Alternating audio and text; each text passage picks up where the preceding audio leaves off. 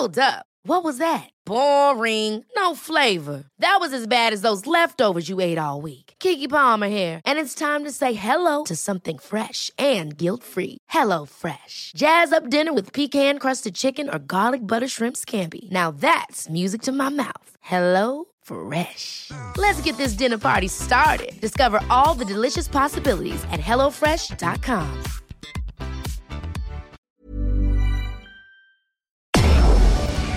Tarde a tarde, lo que necesitas saber de forma ligera, con un tono accesible. Solórzano, el referente informativo.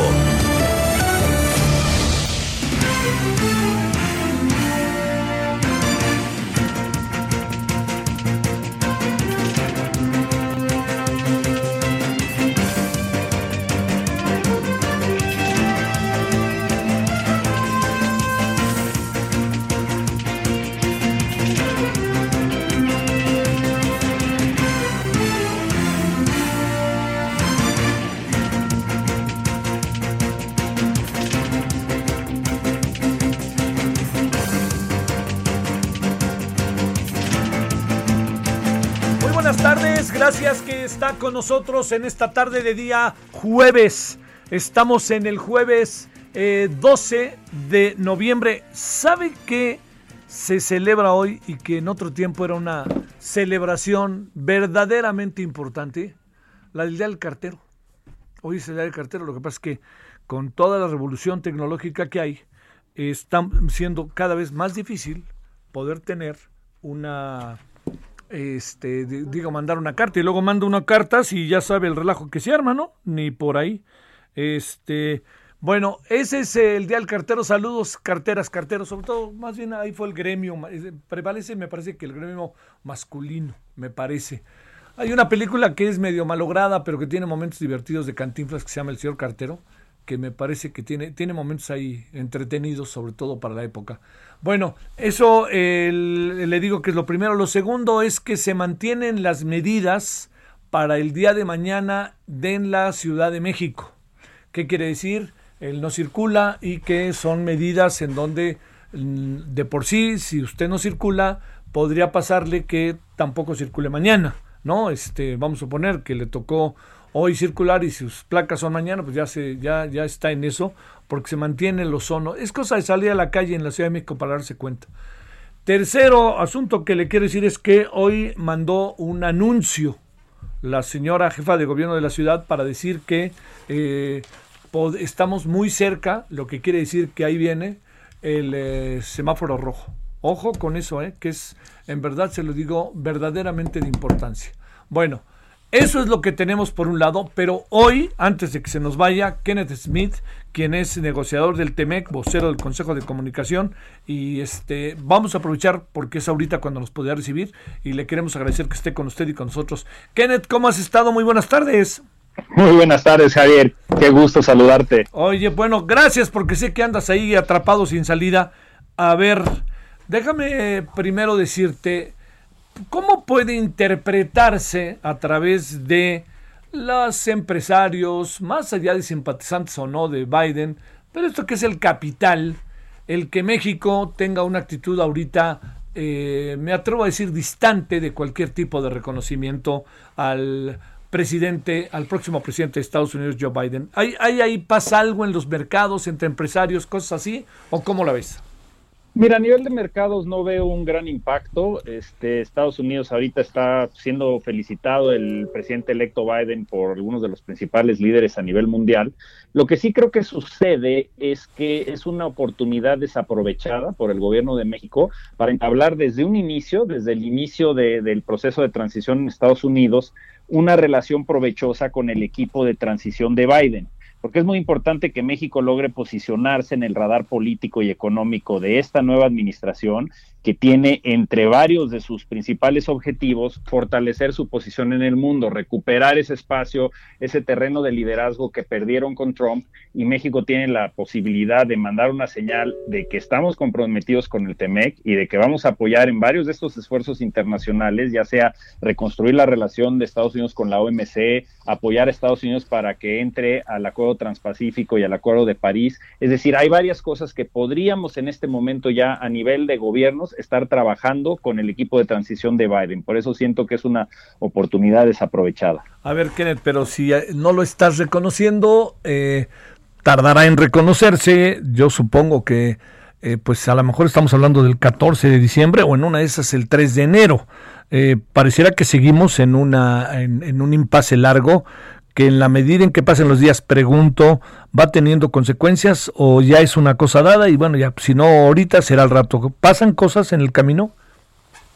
Mira, de entrada, eh, eh, por lo general los equipos de transición empiezan a trabajar con las dependencias en el gobierno federal en Estados Unidos para ir identificando temas claves y cómo va a ir dándose esa transición. Entonces, de entrada en Estados Unidos, el hecho de que el propio presidente Trump no reconozca la situación este, de, de que perdió la elección es un problema, ¿no? En términos domésticos. Y hacia afuera, yo creo que lo que acaba sucediendo es que perdemos la oportunidad de ser relevantes desde un inicio. No creo que se trate de que Estados Unidos, que ya cuando entre la administración Biden vaya a tomar represalias o una posición negativa per se en contra de México, pero en un entorno en donde todos los países del mundo están buscando acercarse a Estados Unidos y el hecho de que es nuestra principal relación económica y política en el mundo, pues deberíamos la verdad estar en primera fila y ahí es donde yo creo que podemos perder. Bueno. A ver, entremos en el terreno de lo inevitable. Va a ser presidente después de muchos dimes y diretes y muchas cosas. Todo indica el señor Joe Biden. ¿Con qué sí? Te diría que sí y qué no de México con Joe Biden desde la perspectiva del gobierno que hoy tenemos y las políticas del gobierno que hoy tenemos. Mira, de entrada podemos este, estar seguros, y, y, esto es algo positivo, que Biden no va a buscar renegociar el TEMEC muchos de los principios básicos del Partido Demócrata que impulsan en el comercio internacional, los tratados de libre comercio, se incluyeron en el TEMEC y en el protocolo modificatorio, pero estamos seguros que la administración Biden va a insistir mucho en la aplicación de los compromisos en materia laboral y en materia ambiental. Y en materia ambiental, que es un tema que de plano no le interesaba a la administración Trump, ahí vamos a ver presión de Estados Unidos en materia de energía renovable y los compromisos de energía del TEMEC. Eso es importante. Esto no es nada más un tema de los republicanos, de los productores de petróleo, tiene que ver con esta prioridad en materia energética que, que está trayendo a la mesa el presidente electo Biden, que va a impulsar en Estados Unidos y también con sus socios comerciales de Canadá y de México. Entonces, yo creo que el tema laboral, el tema ambiental y el tema en materia de cumplimiento, en materia de, energía y sobre todo un enfoque de la región hacia energías renovables, que ahí es donde está chocando con muchas de las políticas que está impulsando en este momento el gobierno de México. Ah, ahí sí es donde puede, este, digamos, eh, vamos a tener encontronazos o vamos a tener diferencia de opiniones o qué va a acabar pasando. Mira, al final de cuentas todo va a depender de nuestra capacidad de cumplir con los compromisos que están plasmados en el, en el TEMEC. Eh, como hemos señalado anteriormente, la reforma energética está consolidada en el TEMEC y en el Acuerdo Transpacífico, en nuestro acuerdo con Europa. Entonces tenemos eh, el compromiso de permitir, dentro de lo que permite la Constitución y la reforma energética, la inversión privada en el sector energético. Podemos seguir abriendo el sector, pero no lo podemos echar para atrás. Es decir, no hay un, no hay un, no podemos meter reversa y cancelar la reforma energética.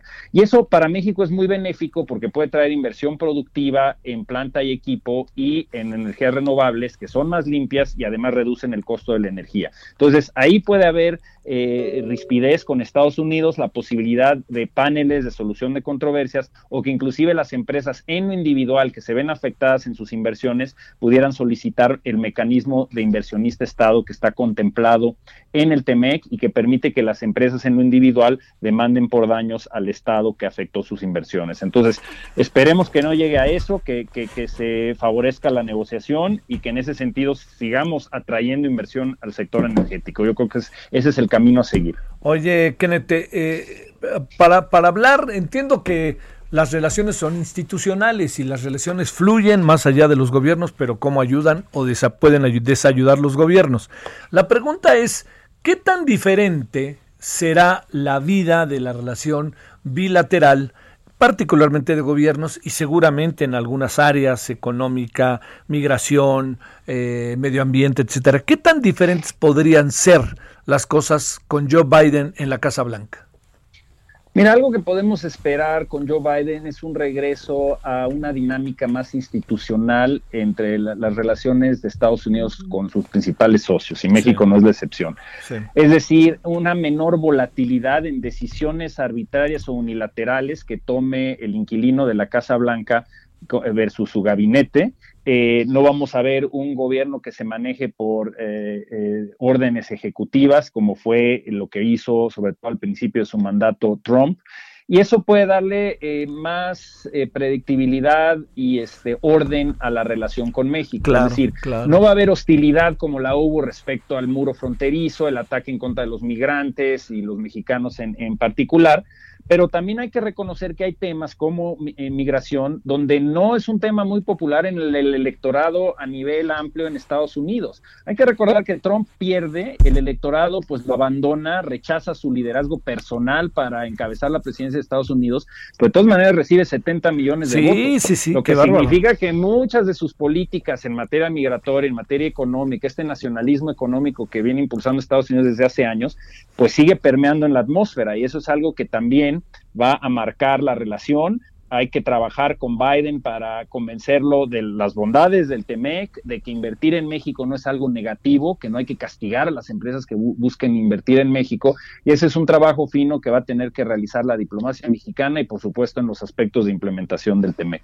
Oye, eh, a ver, Kenneth, la, parte que corresponde a, digamos, a, a cómo cómo se asumen las cosas entre los demócratas y el y el propio eh, el propio Joe Biden respecto a, a, la reacción de México tomando en cuenta que hasta el Papa ya le habló para felicitarlo y digamos para un gobierno como este supongo que el Papa es una figura sumamente importante. Eh, eh, déjame ser reiterativo y preguntarte si esto podría digamos no colocarlos en un buen lugar para, para buscar una relación bilateral que tenga, este, que tenga más productividad y, que tanto en el fondo se puede interpretar como un guiño eh, hacia el señor Donald Trump. Esta parte que tanto se habla, ¿no? Kenneth, que está en la mesa, que sé que te pasa y tú conoces muy bien cómo se mueven allá en la Unión Americana. Claro, mira, yo creo que es importante entender que en el espectro político de Estados Unidos, Biden en sí es un eh, político, un demócrata moderado del centro, más moderado que lo que era Obama, pero obviamente va a tener influencia y presión dentro de su partido por el ala más liberal, el ala que encabeza Bernie Sanders, Elizabeth Warren y ellos, y ese grupo lo que está pasando cuando México no reconoce a Biden, cuando parece darle un guiño hacia Trump, les da, digamos, la excusa para impulsar muchos de los temas más proteccionistas que trae esta ala a favor de los sindicatos, etcétera, para presionar a Biden y, por ejemplo, este, tratar de insistir que en los primeros meses de la administración Biden tomen acciones, lo cual no hizo eh, Trump en los últimos meses desde la entrada en vigor del TEMEC, en materia laboral, es decir, ya iniciar casos laborales en contra de México, o impulsar medidas también en estos temas ambientales que señalo, o el, o el inclusive el tema energético. Entonces, de alguna manera sí va a haber presiones al interior del Partido Demócrata para demostrar, para que los demócratas demuestren que esta es una administración diferente y que muchas de las cosas que aceptaba o daba por hecho la administración Trump en la relación con uno de sus principales socios comerciales, que es México, que ellos lo van a ver de manera diferente. Entonces ahí sí va a haber presión de los Earl Blumenauers, de, de personas del Comité de Ways and Means, este, de, de la Cámara de Representantes que fueron muy incisivos durante la negociación del protocolo modificatorio del TEMEC y que van a insistir en rápidamente tratar de iniciar casos laborales en contra de México. Veremos cómo logra manejar esa, esa presión el presidente electo Biden. ¿Qué hará el presidente Biden en relación a los temas de, de que tienen que ver con toda la cuestión energética de algunos republicanos que le han presentado quejas oficiales al señor Donald Trump? Mira, es interesante porque había una percepción, yo creo errónea, de que el tema energético era sobre todo terreno republicano y que al llegar la administración Biden, pues no iban a hacer de tanto caso, digamos, a la parte de hidrocarburos, gas, etcétera. Ah. Pero hay que entender dentro de la economía de Estados Unidos, México es un gran mercado para productos tanto gasolina como, como gas natural.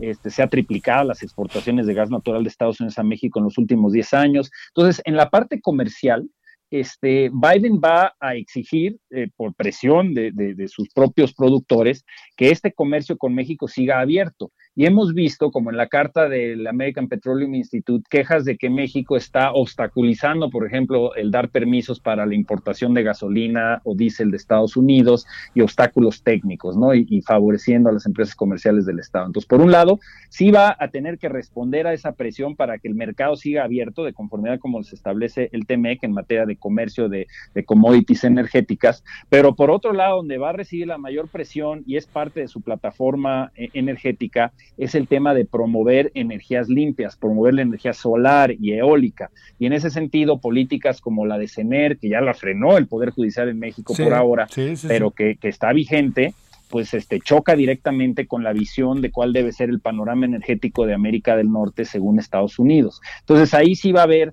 este jaloneos sin lugar a dudas y podemos verlo tanto en la parte de hidrocarburos que si bien Biden tiene que resolver a nivel doméstico qué va a hacer con temas importantes como el fracking, este como el, explorar para explotación de petróleo y gas en tierras públicas, este y que, que es algo que los demócratas ya no quieren hacer y que Trump sí estaba permitiendo hacer. En fin, hay toda una agenda doméstica pero con México, tanto en el tema de comercio de, de, commodities de hidrocarburos como el tema de energía renovable, desde el día uno yo creo que van a estar tocando la puerta. Oye, y el tema del medio ambiente que es tan importante en este sentido, porque de las primeras anuncios, bueno, antes de las elecciones, dijo, si gano me vuelvo a meter al Acuerdo de París.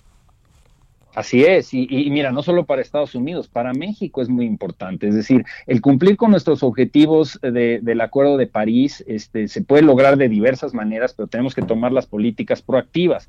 Por ejemplo, ahorita se está impulsando ciertas áreas del gobierno en Pemex y CENER, están impulsando por cancelar una NOM que permite que se mezcle el etanol en 10% en las gasolinas, reduciendo la emisión de, de CO2 a la, a la atmósfera en más de 4 millones de toneladas uh -huh. al año. Entonces, si echas para atrás esta NOM, pues es una señal más de que no hay una conciencia real para, de los beneficios del eh, para el medio ambiente en materia energética. Entonces, ese tipo de políticas, el tema de, de, del cumplimiento con el Acuerdo de París, son temas que le conviene a México, por supuesto, son temas que están plasmados en el, en el TEMEC y que va a insistir Estados Unidos. Y además, los grandes proyectos de infraestructura que tenemos en México, como la refinería de Dos Bocas, el tren Maya y el aeropuerto eh, de Santa Lucía, también es importante que se lleven a cabo las manifestaciones de impacto ambiental que requiere nuestra ley y que están plasmadas como obligaciones que tenemos de cumplir con nuestra ley en el TEMEC. Entonces, esa es otra avenida donde los demócratas liberales pueden este, presionar a México. Entonces, en la medida en que cumplamos con nuestra propia ley y los compromisos del Acuerdo de París, va a haber una relación positiva ahí con Estados Unidos. Si no lo hacemos, pues puede haber este tipo de problemas que señalamos. Oye, a ver, para cerrar, ¿qué va a pasar, este, digamos, en el país? Hablo en su conjunto, o es un asunto solo de gobiernos, ¿repercute el triunfo de Joe Biden o es un asunto que nada más es propio de algunas ventanillas? No, yo creo que sí, definitivamente este, el, el triunfo de Joe Biden pues tiene un impacto muy fuerte. Digo, obviamente este, la dificultad que va a tener Biden al llegar a la presidencia es cumplir con lo que prometió, que fue cómo ese, convertirse en el presidente de esos 70 millones de personas que no votaron por él, cómo incorporar este nacionalismo económico, esta visión de, de Trump de, este, de dónde debe llevar la economía de Estados Unidos y modificarlo y encauzarlo con los valores demócratas. Ese es el reto doméstico. Y aquí en México, al final de cuentas, yo creo que aquel cálculo uh, antiguo de que siempre nos convenía más una administración republicana porque son más, están más a favor del libre sí, comercio, sí, sí, de las empresas. Eso en cierto punto ha cambiado drásticamente, cambió con la llegada de Trump al poder. Tuviste cómo es una administración republicana, pero que en realidad apoyó todos los, este, las demandas del que le presentaron los sindicatos en la negociación del TEMEC. Entonces, es un terreno fluido, es un terreno diferente, donde ya no es garantía de que nos va a ir bien, entre comillas, con una administración republicana y mal, entre comillas, con una administración demócrata. Cambia, yo creo, el tablero de juego y México debe estar listo para jugar con quien llegue a la Casa Blanca, en este caso, Eso, este, claro. la administración demócrata. A ver, Kenneth, no nos saca la, la, la bolita este, mágica o de esas, de, de, de ahí viene el futuro. ¿Cuándo será el momento en que el presidente de México reconocerá al gobierno de los al nuevo presidente de los Estados Unidos? ¿Cuándo calculas que debiera ser? Mira, yo creo que este el, el momento clave va a ser a principios de diciembre, cuando esté programada ya la sesión en la que este, se confirme a través de los votos electorales se confirme el número de votos que, que, alcanzó el presidente electo Biden.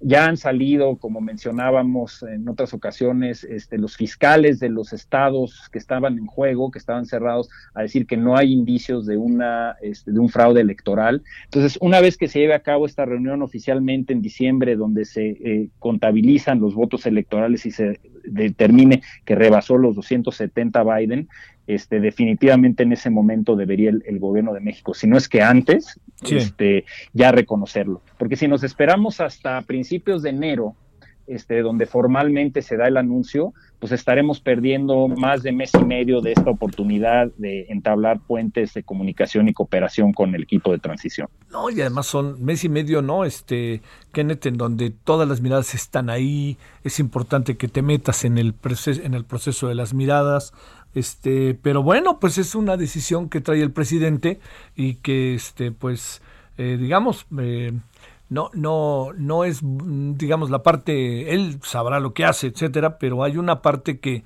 es, es, muy inquietante como el mundo y la prensa internacional estadounidense lo acaba colocando con personajes profundamente eh, cuestionados, ¿no? En sus gobiernos, como Brasil, incluso Turquía, ¿no? Ya, ya, ya habló con él, pero me refiero a gobiernos que han sido fustigados o que tienen una mirada no muy favorable a nivel este, internacional, ¿no? Así es, y en este momento deberíamos enfocarnos, sin lugar a dudas, en trabajar con Estados Unidos en temas eh, eh, coyunturales, como es este momento crítico en que en Estados Unidos y México está llegando la segunda ola del COVID. Necesitamos cooperar con Estados Unidos y con Canadá en tener eh, mecanismos y aprender de la lección de la primavera, donde el impacto económico de un, de un cierre de la, economía y del aparato productivo nos llevó a una caída de 19% del PIB. Entonces, lo que debemos estar haciendo es trabajando con este task force que formó Biden para combatir el COVID, este, encontrar la manera de tener políticas conjuntas de, de sanidad, protocolos sanitarios, uso de cubrebocas, los protocolos en las empresas, porque lo que tenemos que hacer es evitar que esta segunda ola del COVID cause una parálisis del aparato productivo y disrupción en las cadenas productivas de América del Norte. Yo creo que en eso deberíamos estarnos enfocando y pues sí estamos perdiendo días valiosos. Bueno, ya dijo que planteará que el uso de cubrebocas será obligatorio en Estados Unidos. Hoy el gobierno de Chihuahua ha dicho que el uso de cubrebocas es obligatorio, pero en México el vocero un día se pone cubrebocas, otros tres no, y el presidente solo se lo pone si va a Estados Unidos o se sube un avión. Así es, y es desafortunado porque lo que estamos viendo es en la población este, una sensación que estamos viendo crecientemente de aquí no pasa nada, ya estamos cansados del COVID, desafortunadamente el COVID no está cansado de nosotros y no están haciendo más que incrementar las, las infecciones, ¿no? Entonces, un mensaje contundente del gobierno, inclusive pensando, y, y, lo digo con toda seriedad, la posibilidad de obligar al uso de cubrebocas es algo que no es autoritario, es algo que es el, por el bien común y habría que considerarlo. Definitivamente las empresas están trabajando para tener protocolos claros con el uso de cubrebocas, separación de las estaciones de trabajo y medidas para no juntar a demasiada gente en los mismos espacios y eso es muy positivo. Este lo está haciendo el sector privado. Esperemos que haya señales fuertes del gobierno en ese sentido también. Kenneth, te mando un gran abrazo y el agradecimiento, aunque haya sido así medio apurado la conversación. Muchas gracias, Kenneth.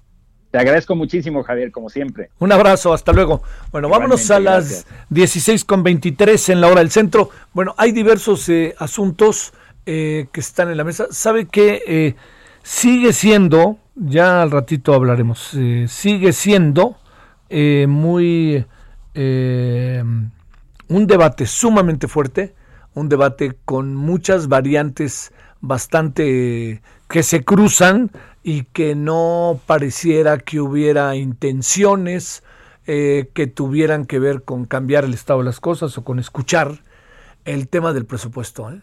El tema del presupuesto está auténticamente a, todo lo que da, ¿eh? a todo lo que da, porque le quiero decir que hay una inconformidad real de la oposición en muchos de los ángulos. Pero yo le diría, no hay manera, así se lo digo, no hay manera de que pudiera en un momento dado el presupuesto este, cambiar. No se ve la más mínima voluntad de que el presupuesto pueda cambiar acorde a lo que mandó Hacienda. Lo quieren como es, Así de fácil. Y no le van a dar vuelta, lo quieren como es y no le van a dar vuelta. Así de fácil. Hoy platicando, estuvimos en la Cámara de Diputados y por lo que se ve, el asunto, el gran asunto, ¿sabe cuál es uno de los que inquieta profundamente? El tema del dinero para las vacunas. Porque no lo quieren meter en el presupuesto y dicen, no, ahí lo vamos a tener. Espérame, la prioridad número uno para este país es la vacuna y es este cuidarnos y es el cubrebocas, por más que no nos hagan caso. Pero bueno, vamos a la pausa. Estamos en este día, jueves, día del cartero, 11 de noviembre. El referente informativo regresa luego de una pausa. Estamos de regreso con el referente informativo.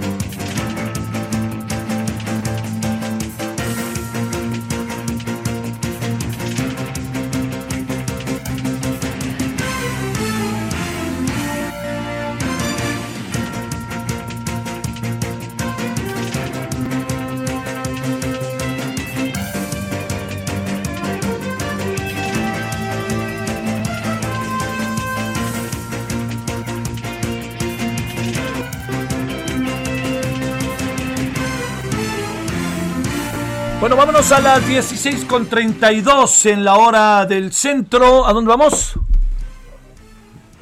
Vamos con... Eh, ah, claro, mire, el día de hoy eh, apareció eh, la acusación que lanza la Fiscalía General de la República por en relación a el expresidente Peña Nieto e indirectamente hacia Luis Videgaray, porque luego dijeron que Luis Videgaray es capaz de cualquier cosa, ¿no? Eso lo dijeron ya hoy en la mañana, dice la fiscalía. Entonces, eh, lo que le quiero decir es, a ver, ¿en qué consisten estas acusaciones? ¿Cómo se puede acusar a alguien de traidor a la patria? Bueno, pues este así es se acusa al presidente de traidor a la patria, al igual que también lo han hecho en otras ocasiones.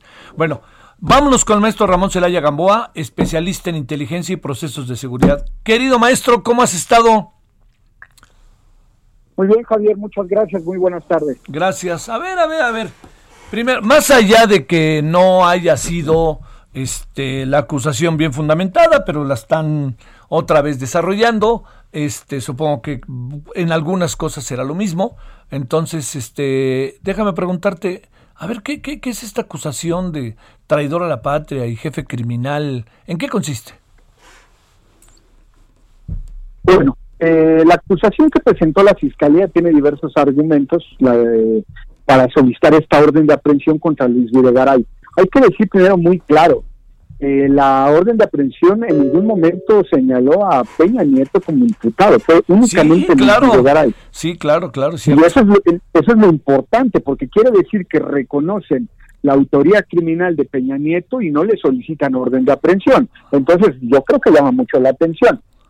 Y fíjate que eh, curiosamente tanto a Luis Videgaray a, lo imputaron de cohecho, asociación delictuosa y traición a la patria de Peña Nieto, a pesar de que no lo imputan, dicen que fungió como líder de un aparato de poder criminal a través del cual daba órdenes. De esta manera dicen que podría ser responsable del delito de cohecho, delito electoral y traición a la patria. Bien, la traición a la patria es un tipo penal muy específico que no aplica para este tipo de conductas criminales que haya cometido tanto Peña Nieto como Luis Videgaray y que la fiscalía no va a poder acreditarlo.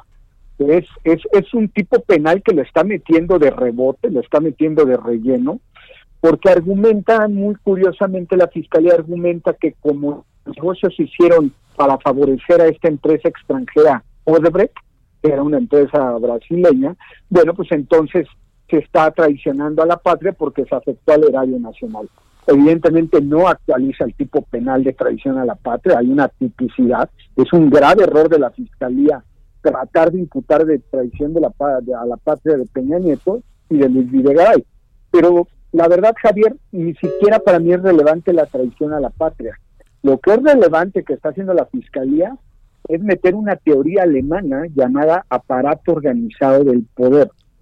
Esta, esta, esta teoría llamada aparato organizado del poder eh, fue creada o, desarrollada por el profesor Klaus Roxin de la Universidad de Múnich, en Alemania, y elabora todo un concepto acerca de, de una organización criminal, pero insertada en el gobierno. Esto es lo interesante que está haciendo la Fiscalía. Pero todavía más, más interesante, Javier, es que ni siquiera la Fiscalía desarrolló, investigó esta teoría para poder sustentar su, acusación. Quien presenta esta teoría para hacer valer el, el, criterio de oportunidad fue la defensa de Emilio Lozoya. Es decir, esta teoría tiene más de tres meses que la defensa de Lozoya la presentó ante la Fiscalía y habló de que en el gobierno de México existía una organización criminal al mando del presidente de la República. Sí, claro. Y amparó en, se amparó en esta teoría llamada aparato organizado del poder. Entonces llama la atención cómo la Fiscalía General de la República presenta una acusación criminal ante un juez federal eh, basándose en esta teoría de la defensa, que ni siquiera ellos eh, la investigaron, y pues el, al juez no lo convenció, Javier, no lo convenció y se la regresaron. Regresaron la, la, carpeta de investigación supuestamente para el perfeccionamiento de la misma, pero al juez le quedó serias dudas, no nada más de la traición a la patria que dicen que cometió Peña Nieto, sino también de que el expresidente haya actuado como líder de un aparato de poder criminal, porque la fiscalía dice que Peña Nieto actuó o implementó un Estado dentro del Estado para actuar dentro de una lógica de corrupción. Es decir, si parafraseáramos al presidente López Obrador, pues tendríamos que darle una razón en lo que está diciendo la Fiscalía de decir que hubo un narcoestado, un narcogobierno dentro del gobierno de Peña Nieto.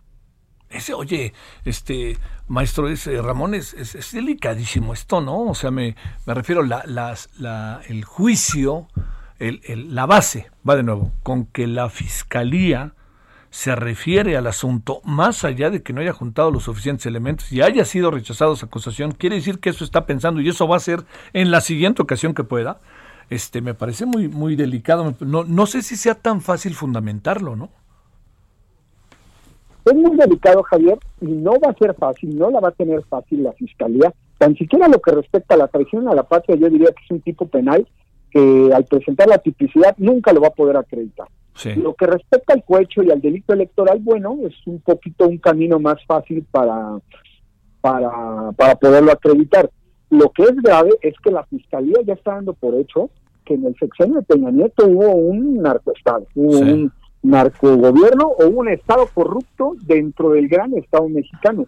Y fíjate que interesante porque la Fiscalía también dice que si bien no era todo el gobierno, que a nivel secretario de Estado para arriba, es decir, todos los secretarios de Estado, junto con el presidente de la República, formaban parte de este aparato de poder criminal. ¿Y, qué es lo relevante en caso de que se sentara un precedente en esta materia? Actualmente en el derecho penal, cuando queremos hablar de organización de criminales, existe un concepto muy específico que es el de delincuencia organizada. Si en algún momento llegara a permear este criterio en los jueces mexicanos, entonces tendríamos un nuevo concepto, para, para referirnos a los criminales organizados sería la delincuencia organizada. Y para referirnos a los funcionarios públicos criminales organizados sería el aparato organizado de poder criminal. Y esto pues sería sumamente eh, grave el poder acreditar una cosa de esto en, en el gobierno mexicano. Bueno, oye, a ver, dos asuntos este, sobre el tema finales. Independientemente de que no hayan juntado todo lo que tenían que juntar, eh, es un hecho que van a mantener los niveles de acusación. Eh, y aparece el señor, eh, aparece el señor Lozoya como el, el informador, el delator, el traicionero, como tú lo quieras este, ver y mandar tiene verdaderamente fundamento lo que está diciendo hoy el señor Lozoya cuando está corriendo por su vida y por eso declara lo que declara?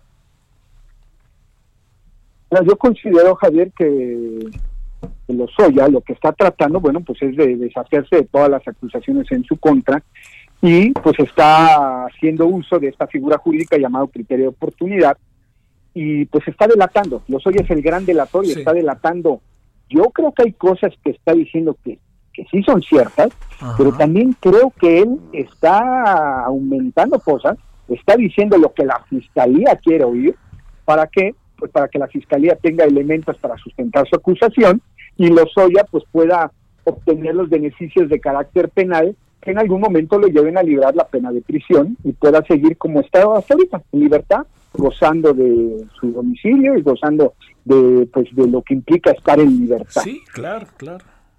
Oye, y toda esta parte de lo que tú ahora nos llamas como la operación, la teoría alemana, etcétera, para echarnos un poquito para atrás, este, esto también me imagino que a lo largo de la historia hemos tenido una y otra y otra vez casos en donde a alguien se le da la figura de traición, a la patria, ¿no? Con todo el populismo, demagogia, pero también con, con, quizás no, no las, digamos, uno imagina esto en otros siglos, pero no lo imagina en el siglo XXI, ¿no? Claro, de hecho la traición a la patria es un tipo penal muy similar al terrorismo, de los que se habla mucho, de los que se acusa mucha gente, pero de los que a nadie se le puede probar, precisamente por el grado de complejidad. Eh, este delito exige muchos elementos que tendrían que acreditarse realmente en una situación de conflicto internacional, de una guerra, o eh, que se hubiera actuado a favor de un gobierno extranjero. Evidentemente aquí no hay ese supuesto, hay un grave caso de corrupción.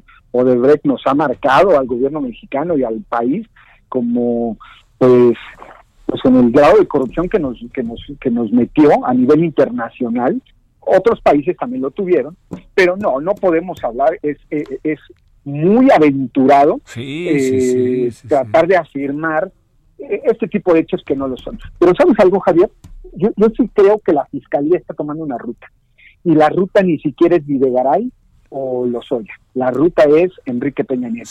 Están tanteando el camino están tratando de poner un sendero todavía de terracería, eh, la retroalimentación que le den los jueces y el perfeccionamiento al final, eh, estamos a muy poco de ver a Peña Nieto siendo llamado a declarar por la Fiscalía General de la República. No por este delito, porque es un error jurídico, es, es una auténtica aberración tratar de acusar a alguien de traición a la patria sin las pruebas, pero hablando del cohecho, del delito de electoral o de un peculado, bueno, pues yo lo veo muy, muy cerca de que la fiscalía pueda hacer este tipo de actos.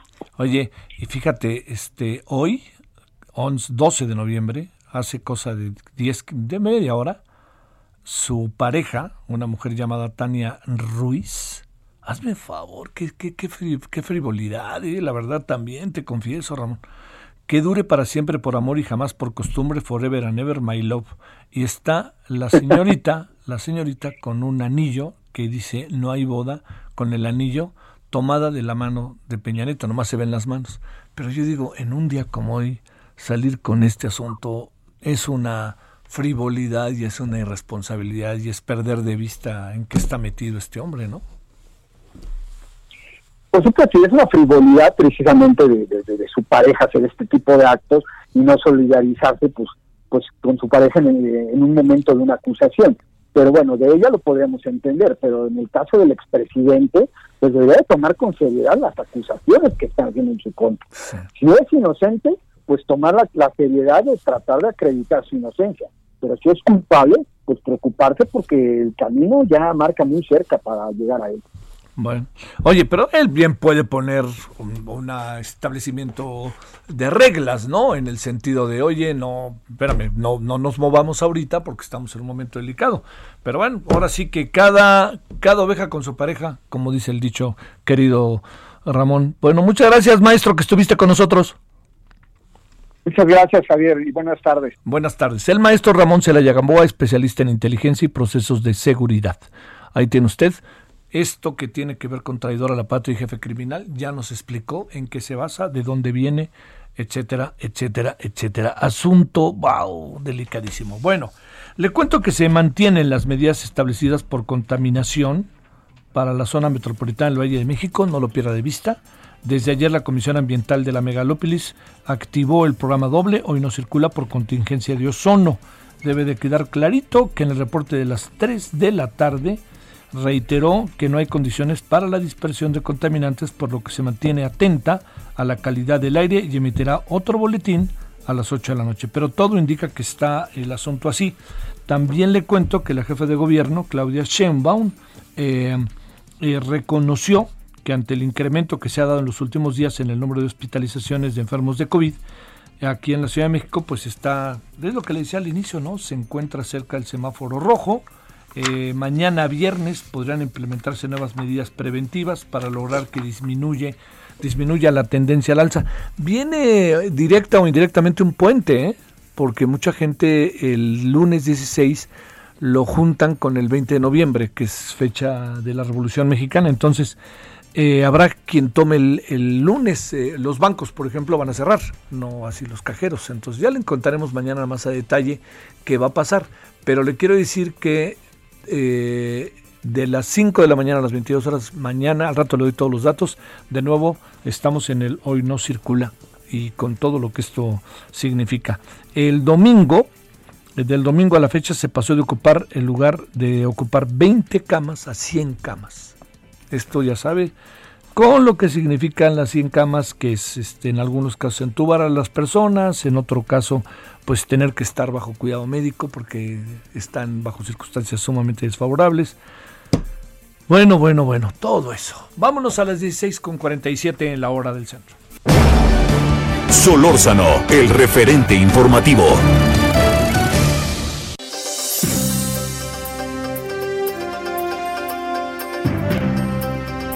Bueno, Francisco Nieto, ¿dónde andas? Ahora no rompimos récord de conferencia matutina, hoy no pasamos las 3 horas 12 minutos.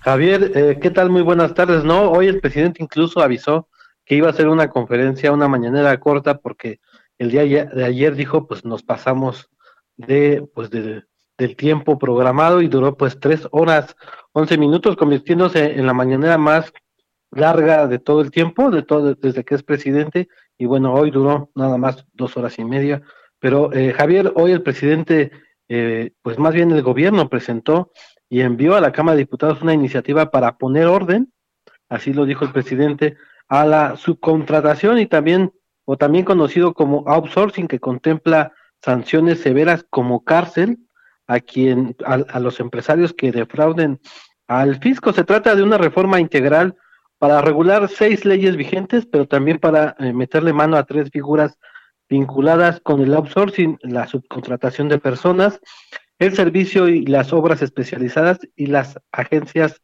de colocación, acompañado pues del gabinete económico hacendario y el laboral. El presidente explicó que esta figura del outsourcing se ha utilizado mucho para incentivar la defraudación fiscal y al mismo tiempo pues afecta los derechos laborales de los trabajadores. Explicó que hay eh, eh, empresas que, pues despiden sin avisar a sus eh, empleados en el mes de diciembre y después ya en febrero o a finales de enero pues los vuelven a contratar, todo esto pues para no generar antigüedad eh, con ellos.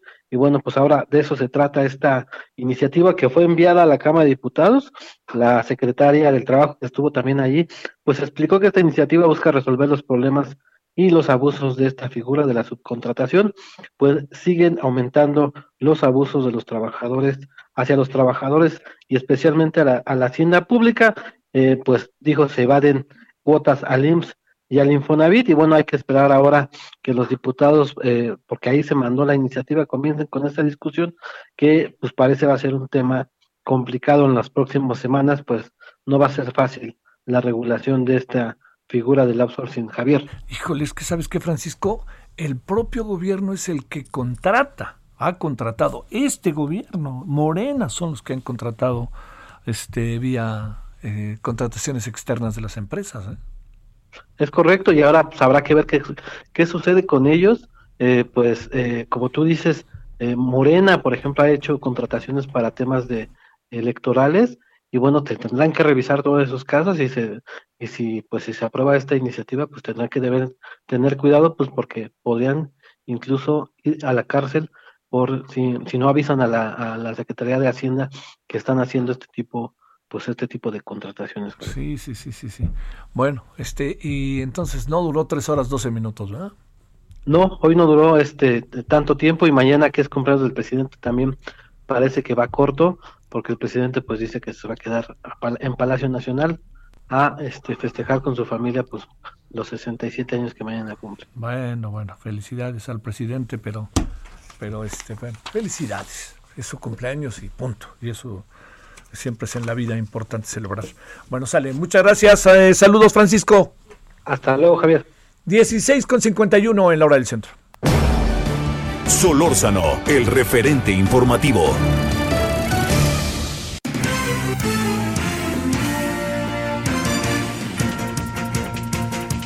Bueno, vámonos ya antes de llegar a la primera hora del referente informativo. Paris Salazar, a ver cómo está eso del aguinaldo. Sí o no. Este, si yo no quiero dar el, el 20%, no lo doy, pero luego no me van a ver en, en el salón de clase. ¿Qué fregados andamos?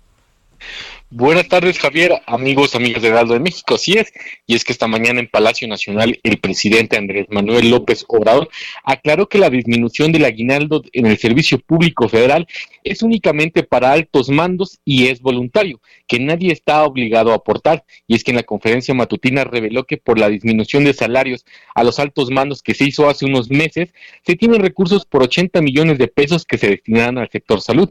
Dijo que este recorte al aguinaldo es voluntario, que no, eh, que no se va a disminuir el salario a los niveles más eh, bajos de la estructura y la nómina federal, que dijo que todos los trabajadores sindicalizados, ellos van a recibir su aguinaldo completo, no tienen necesidad y que no va a haber ninguna exhortación, ningún llamado para que aporten de manera voluntaria, que solamente es para altos funcionarios. Dijo que él ya él en cuanto reciba su aguinaldo va a destinar el 100% a esta cuenta para que se atienda la emergencia sanitaria por el COVID-19 y dijo que los trabajadores no tienen de qué preocuparse, que en caso de que ellos estén en la estructura de que eh, se les considere para este recorte o este ajuste del, de, de 40 a 20 días de aguinaldo, tendrían que ser voluntarios. Si ellos aceptan, pueden aportar. De, de otra manera, recibirán íntegro su aguinaldo. Javier.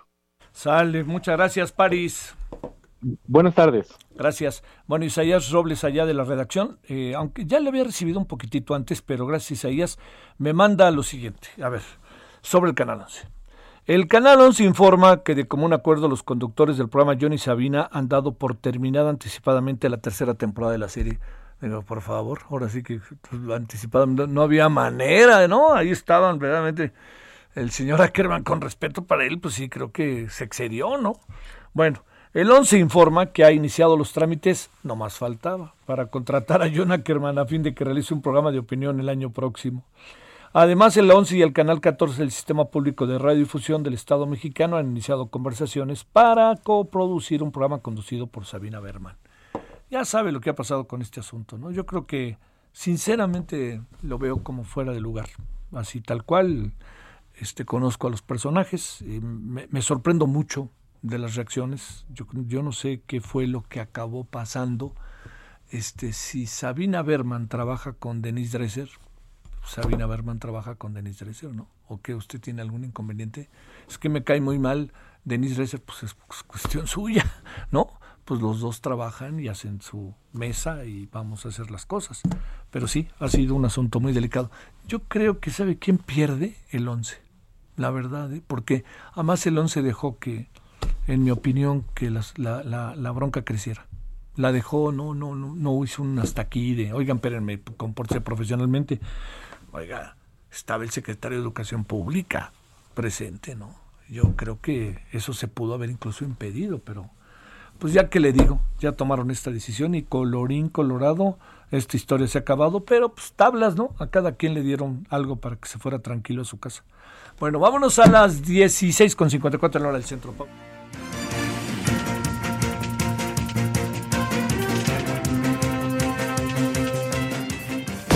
El referente informativo regresa luego de una pausa. Tarde a tarde, lo que necesitas saber de forma ligera, con un tono accesible. Solórzano, el referente informativo.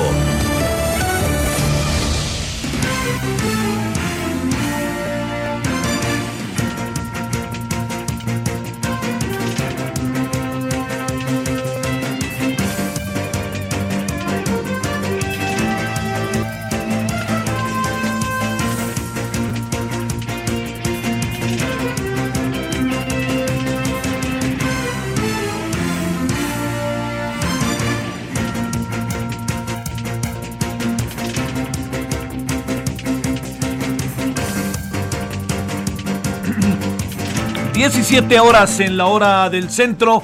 Pues mire, en los últimos días yo creo que se ha intensificado eh, el toma y daca desde las mañaneras, pero también las reacciones de personas que, no están de acuerdo, que vienen, están pidiendo que cambien las cosas, este, en fin, pues todo esto, ¿no?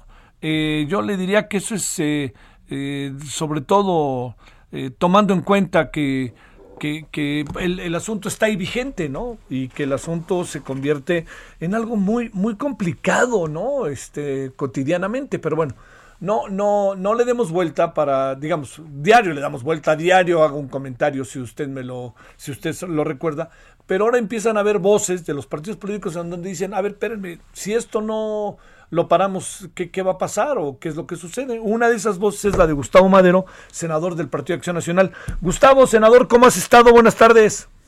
Muy buenas tardes, Javier. Buenas tardes a todo el auditorio que nos está escuchando. Muchas gracias. Allá hasta en tu tierra, Ciudad Juárez, nos escuchan. A ver, eh, déjame plantearte, este, eh, ¿cómo, ¿cómo poder ver eh, lo de las mañaneras desde la perspectiva del ejercicio del presidente de comunicación, desde lo que se dice ahí, eh, un hecho inédito. A ver, ¿cómo, cómo, tener también una dimensión como precisa de, de, este fenómeno y lo que está produciendo, el fenómeno per se y lo que está produciendo? Yo eh, creo que la forma de gobernar del presidente Andrés Manuel la decidió hacerla a través de las mañaneras. Eh, él más que reuniones de gabinete, este, lo que tiene son todos los días un pronunciamiento en los medios de comunicación muy temprano y ahí dicta eh, lo que va a ser, las opiniones, los informes, pero también abusa y utiliza esa plataforma más allá de la propia labor de informar. En el caso concreto mío, me ha mencionado en siete ocasiones, Javier, y denostándome, criticando incluso poniéndome ya en el contexto de que estamos en un proceso electoral que empezó el primer eh, domingo de octubre y poniéndome como precandidato, como aspirante a gobernador de Chihuahua y diciendo que todo lo que estoy haciendo en el movimiento de apoyo de la lucha por el agua en Chihuahua se da en el contexto de, una eh, politiquería y un oportunismo electorero.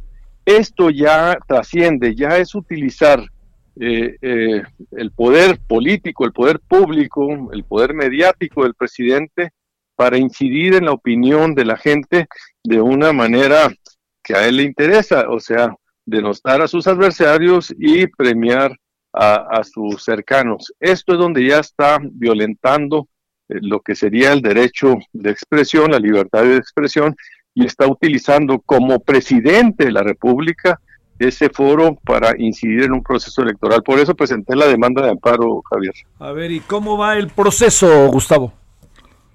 Pues eh, la acabo de presentar el viernes pasada, ya fue admitida, este, y va a haber eh, pues ya todo un procedimiento que tiene que ser en el Poder Judicial, eh, que va a haber este, audiencias que ya están programadas, se están solicitando eh, pues el desahogo de todos los recursos para poder dictaminar. Yo estoy pidiendo la suspensión del acto. ¿Qué quiere decir? Que se le haga. También lo hice a través del INE, perdóname, son dos recursos. En el INE también presenté para que le saquen una tarjeta amarilla al presidente de la República y, y le digan que esto pues se detenga, que no insista, porque vamos a entrar en un proceso electoral y yo advierto, preveo que el presidente va a utilizar esa trinchera para estar incidiendo y capturando el, eh, la, la, plaza pública, el debate público, el debate electoral desde las mañaneras. Eso es lo que le tengo miedo, trate de incidir con ese control, con esa manipulación eh, informativa y mediática en el proceso electoral. Por eso él estuvo insistiendo tanto en esto de la consulta contra los expresidentes, porque él quiere hacer un, eh, un referéndum de su mandato contra el pasado y ahí va a centrar el, la discusión. Eh, es una estrategia muy planeada, con mucha anticipación, por eso quería hacer coincidente la consulta eh, popular con el con la elección la, elección constitucional, el ver si se revocaba o no, y, y esto de los expresidentes, juzgarlos o no, los hace querer coincidir con el proceso electoral para estar él en la boleta. Él quería estar en la boleta para transferir su popularidad a todos los candidatos a diputadas y diputados que a lo mejor no son tan conocidos como él y poder transferirle esa popularidad a, a, sus cercanos. Es una manipulación electoral política muy perversa.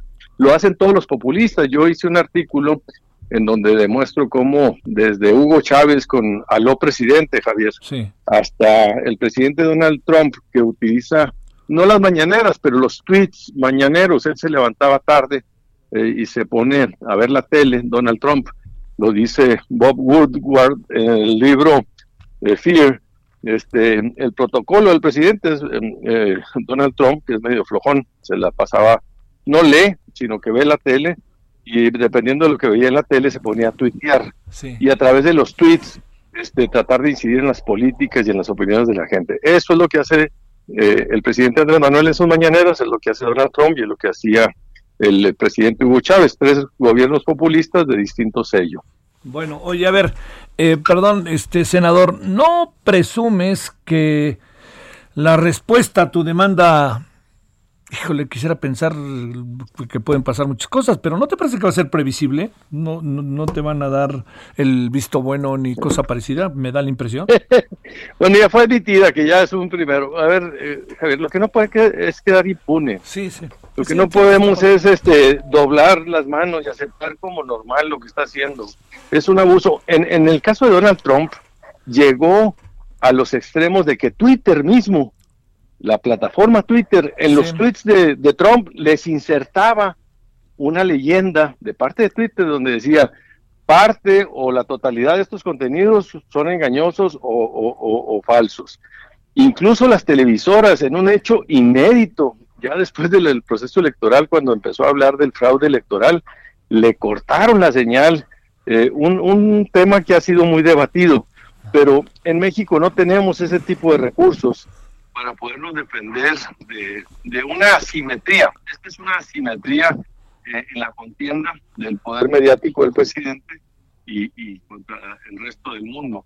Por eso estamos utilizando todos los recursos posibles y, de, no permitir que, avance impunemente en, este, en esta estrategia. Oye, ¿sabes si hay otros personajes, personajes legisladores, partidos políticos, ciudadanos, que estén o hayan presentado algún tipo de demanda similar en el país en esta materia? No lo conozco, no, no estoy enterado de esto. Este, eh, sé que los eh, no, no, no, no, a título así contra el presidente no, no, no, encuentro algún ejemplo parecido. ¿Cuándo te deben de dar una respuesta inicial? pues mira, son, son dos. Una la del INE, la del INE este, lo mandó al, al Instituto eh, Electoral de Chihuahua y se va a resolver en el estado de Chihuahua, porque también estoy pidiendo la suspensión de, un panfleto que están distribuyendo aquí Morena, que se llama La verdad sobre el agua, y donde me difaman y donde me ponen como agitador. Entonces, el INE, yo creo que en 15 días a más tardar debe pronunciarse aquí en Chihuahua sobre esta materia. El amparo, esto sí es eh, entrarle a una discusión muy de fondo de quién, quién tiene la libertad. Y esa sí se va a tardar y creo que estoy citado para enero eh, para el mes de enero. Es, eh, es la noticia que tengo. Bueno. Senador Gustavo Madero por el Partido Acción Nacional. Gracias, Gustavo. Al contrario, qué gusto saludarte. Gracias por todo. Hasta luego. el gusto es mío. Muchas gracias, senador. Son ahora, ¿cómo ve? Bueno, pues es una opinión, es un punto de vista. Ahí está. Y sobre eso nos vamos, ¿no? Así de fácil, pues es el planteamiento que él hace. Oiga, había otro asunto que yo le. Ay, oiga, qué, qué. Ay, qué banalidad, qué banalidad de la señora de la señora, este, eh, la, pareja del presidente, pero bueno, hágame favor, la mujer que se llama Tania Ruiz Eichelman, Eichelman, o Eichelman, Eichelman, publicó imágenes con un anillo que dejaba entrever una un posible compromiso con su novio, el expresidente Enrique Peña Nieto. Y luego viene ahí este, un tuit, oigan, oigan, no me caso, solo estoy muy feliz, amo a mi novio. Imagínense nada más uno para el otro y los dos para Dios, tus manos y las mías siempre de tu mano, amándote hoy y si Dios quiere para siempre. Qué cosa, qué cosa. El romance entre la señorita y el exmandatario se dio a conocer cuando fueron captados en España. Híjole, qué cosa. ¿No cree que sería lo más prudente quedarse callado en este momento? Y mire, sale este tweet el 12 de noviembre, o sea, hace hoy. El 12 de noviembre, hoy, significa el día en que a ocho columnas viene una acusación que se hace de la fiscalía, aunque le haya salido medio mala, pero ahí va el segundo tiempo, no lo pierda de vista, en contra del presidente donde lo, lo acusan este, de, de traidor a la patria, así de fácil. Así de fácil es lo que puso la fiscalía. Y luego todavía dijo más cosas a lo largo del día respecto al señor Luis Videgaray. Y esta mujer, con el debido respeto, saca ni más ni menos que esto que le doy eh, todo lo, este todo lo que tiene que ver con su romance en un día que pues, hay que ser hermético, cuidadoso, ¿no? Diría yo.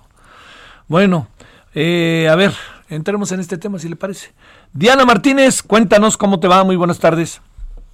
Javier, ¿cómo estás? Buenas tardes. Pues sí, como lo comentas, para la Fiscalía General de la República, el expresidente Enrique Peña Nieto, pues fue autor mediato de los delitos de traición a la patria cohecho y en materia electoral en el caso Odebrecht, pues eh, se amparó eh, y se apartó del Estado de Derecho y utilizó su, su cargo para delinquir.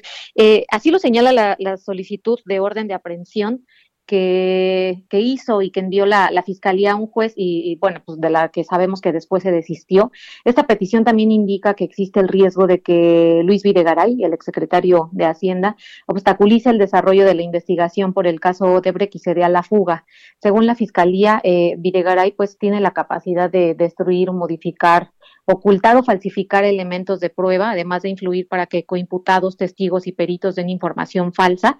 Eh, la Fiscalía señaló que Videgaray no tiene eh, su domicilio en el lugar donde podría ser juzgado, lo que denota una falta de, arraigo. También eh, aportó datos de, prueba para argumentar la necesidad de, de cautela.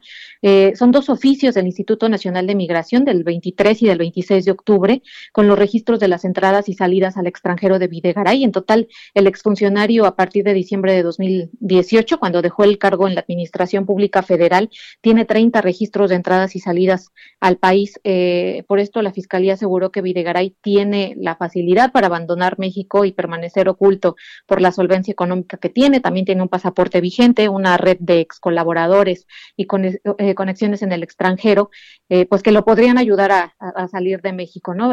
también dijo que este mandato judicial podría derivar en una ficha roja emitida por, por la Interpol, pero bueno, pues sabemos que esta orden fue retirada para ser perfeccionada aparentemente, Javier. Oye, pero este, pero ahí viene, ¿no, mi querida Diana? ¿No tienes esa impresión?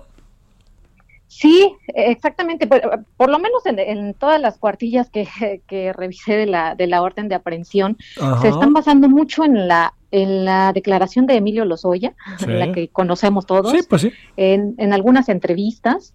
Eh, mi duda era si realmente habían eh, citado a declarar a todos los los señalados por los Oya. Parece que por, por, lo pronto en este mandato judicial, en esta solicitud, pues no es así. Eh, y bueno, también tiene, se basa en, en algunas notas periodísticas, en, en, redes sociales, en algunas investigaciones de, Estados Unidos, en oficios como, como estos, los de, del Instituto Nacional de Migración, pero, pero no hay, no hay más allá, Javier. Sí, sí, sí, sí. Y bueno, pues por algo, por algo el, el juez les dijo que mejor la perfeccionara, ¿no? Pero, pero digamos, el, el, el, hecho, digamos, la, la, interpretación que hay, Diana, no sé si la compartas, es que el hecho de que haya salido ocho columnas, y que además hay una crónica buenísima, por cierto, ahí junto en Reforma de Roberto Zamarripa, el hecho, sí, de, sí, ¿no? Este, eh, el hecho de que haya habido una, este, ya este llamado y esto que se plantea es que, digamos, el argumento no va a parar, ¿no? O sea, una cosa es que no hayan puesto bien las cosas, pero otra cosa es que quisiera yo pensar que los fundamentos que lanzaron pues son los que van a quedar. No no no lo veo de otra manera, ¿no? Pues eso esperarían muchos, ¿no? Lo, lo, raro es, eh, si, o, la pregunta es si van a ser los primeros, los únicos, o son los primeros de, tantos que, que señaló Lozoya, porque eh, por lo menos en este momento, eh, pues no, no, se señalan otras entrevistas, ¿no? Y, y, sabemos que, que Lozoya no habló solamente de Videgaray ni de Peña Nieto, habló de, de, varios, sobre todo panistas. Entonces, eh, pues esa es la duda que queda, ¿no? Si también, o ya lo citaron a declarar, o ya acudieron a declarar, o también están alistando orden de aprehensión, solicitudes contra contra ellos, ¿no? Creo que creo que más de uno estarían al pendiente de su situación jurídica, Javier. Oye, más que esto empieza, pues vamos a decir que esto continúa, ¿no? Sí. Pues sí, sale. Diana, te mando un saludo. Buena tarde. Gracias. 17-16 en hora del centro. Solórzano, el referente informativo médico internista, cardiólogo del Instituto Nacional de Enfermedades Respiratorias del INER, el doctor Fernando Vidal Martínez, que nos da mucho gusto tener la oportunidad de saludarlo. Querido doctor, ¿cómo has estado? Bien, bien, Javier, ¿cómo estás? Aquí en toda esta información tan relevante que acaba de surgir en un periodo de posiblemente una recuperación económica por el buen fin, pero ¿qué, pasa? La Ciudad de México a poco rojo para el día de mañana es una noticia realmente escalofriantes para los consumidores, pero sobre todo para la gente de la industria de la venta. ¿Crees que mañana pasemos al foco rojo? Eh, lo digo este, para, para, iniciar la conversación, para, para saber en qué estamos. En función de tu experiencia, doctor, de lo que tú has visto, de lo que has hablado, ¿estamos, este, estamos en el foco rojo? ¿En qué estamos? Yo creo que pues esos mil casos de ayer y sobre todo que se ha incrementado las defunciones y los hospitales, eh, sobre todo te puedo decir el INER, en casi una semana se incrementó el 100% la ocupación, hay muchos pacientes intubados, el Instituto Mexicano de Seguro Social también ha aumentado la, la, la, la problemática de, de todo esto y esto obviamente pues obliga a pensar que estamos en una situación donde verdaderamente el foco rojo está casi a la vista. ¿eh? Sí, sí, sí, sí. O sea, ¿no te sorprendería que, por ejemplo, el foco rojo no lo tuviéramos el fin de semana, sino el lunes? Yo creo que sí, no me sorprendería que el foco rojo, Javier, cayera el, el, lunes y no sería el fin de semana debido a lo que está sucediendo con el buen fin. Pero es algo que es algo que se tiene que tener porque es una balanza bastante difícil, porque si esto no se para y el buen fin, ya pensando que la gente puede venir un foco rojo en la Ciudad de México, tenlo por seguro que van a abarrotar las plazas y esto consistiría que en unos 15, 20 días aumentara el número de contagios. Oye, a ver, te cuento lo segundo. Este, si esto eh, se aparece, eh, es porque algo ha venido pasando. Las razones por las cuales nos acercamos al rojo, ¿cómo las podrías establecer, Fernando? ¿Cómo las puedes establecer, doctor? Pues yo creo por la ocupación, por el incremento en el número de contagios que ha habido y pues que obviamente la mortalidad aumentó un poco. Y esto obviamente pues obliga a pensar desde un punto de vista muy, muy estricto, que están pensando que si esto no se frena, en los pocos días puede haber una, una gran cantidad de contagiados. Y yo creo que si hay que invitar a la gente que hay que esperar el día de mañana a ver cuál es la realidad estadística, pero sobre todo que les informe de una manera muy, muy estricta y muy consciente el hecho del por qué vamos a volver a tener un foco rojo, si no, esto sí puede complicar lo que te comentaba, abarrotamiento de plazas el día de hoy, mañana y en unos días un gran cantidad de contagios. Yo creo que están pensando específicamente que si en un día hubo mil contagios, imagínate lo que pudiera suceder con esto que está, está pasando del buen fin. Sí. Oye, a ver, doctor, la otra, la otra parte que, que es importante. Eh, se incrementa todo, ¿por qué? ¿Tú qué crees que pasa? Salimos más a la calle, nos hemos este, comportado mal, estamos necesitados de hacer las cosas en la calle. Eh, ¿qué, supones que hay? Yo creo que todas esas partes de factores que estás comentando está jugando un papel en todo esto. Creo que el confinamiento, el aislamiento, condiciona un poco de angustia, de estrés, el no, el, el, el, el, querer ver otro tipo de situación y que obviamente pues te da la oportunidad, hace que tú te confíes, que salgas a la calle. Y yo en lo personal, que ando a veces por la calle, he visto a mucha gente eh, en mucha cercanía, muy poca gente, eh, no que no utilice el cubreboca, pero sí hay una cuestión de una mayor cantidad. Eh, he visto los, el, el transporte público más lleno, eh, la gente en la calle, pareciera que estuviéramos prácticamente en diciembre, donde todo el mundo anda de compras como alocado, como esperando ya que llegue esa fecha para poder dar una parte de, respiro a un buen festejo, pero yo creo que si esos factores que está mencionando está complicando, nos estamos confiando, muy poco cubreboca, masividad en las plazas, en la calle, y esto puede condicionar lo que está sucediendo y que piensa eh, la alcaldesa de la Ciudad de México, que es irte directamente a un foco rojo para tratar de frenar y no complicar en un futuro mayor la estadística y sobre todo en una situación tan importante. A ver, eh, ahí doctor, déjame plantearte, estamos ante un rebrote, ante lo que llaman segunda ola, ante qué podríamos estar para hablar técnicamente, que además llega en el siempre es mal momento, no doctor que llegue, pero llega cuando empieza a enfriar un poco la vida climática del país.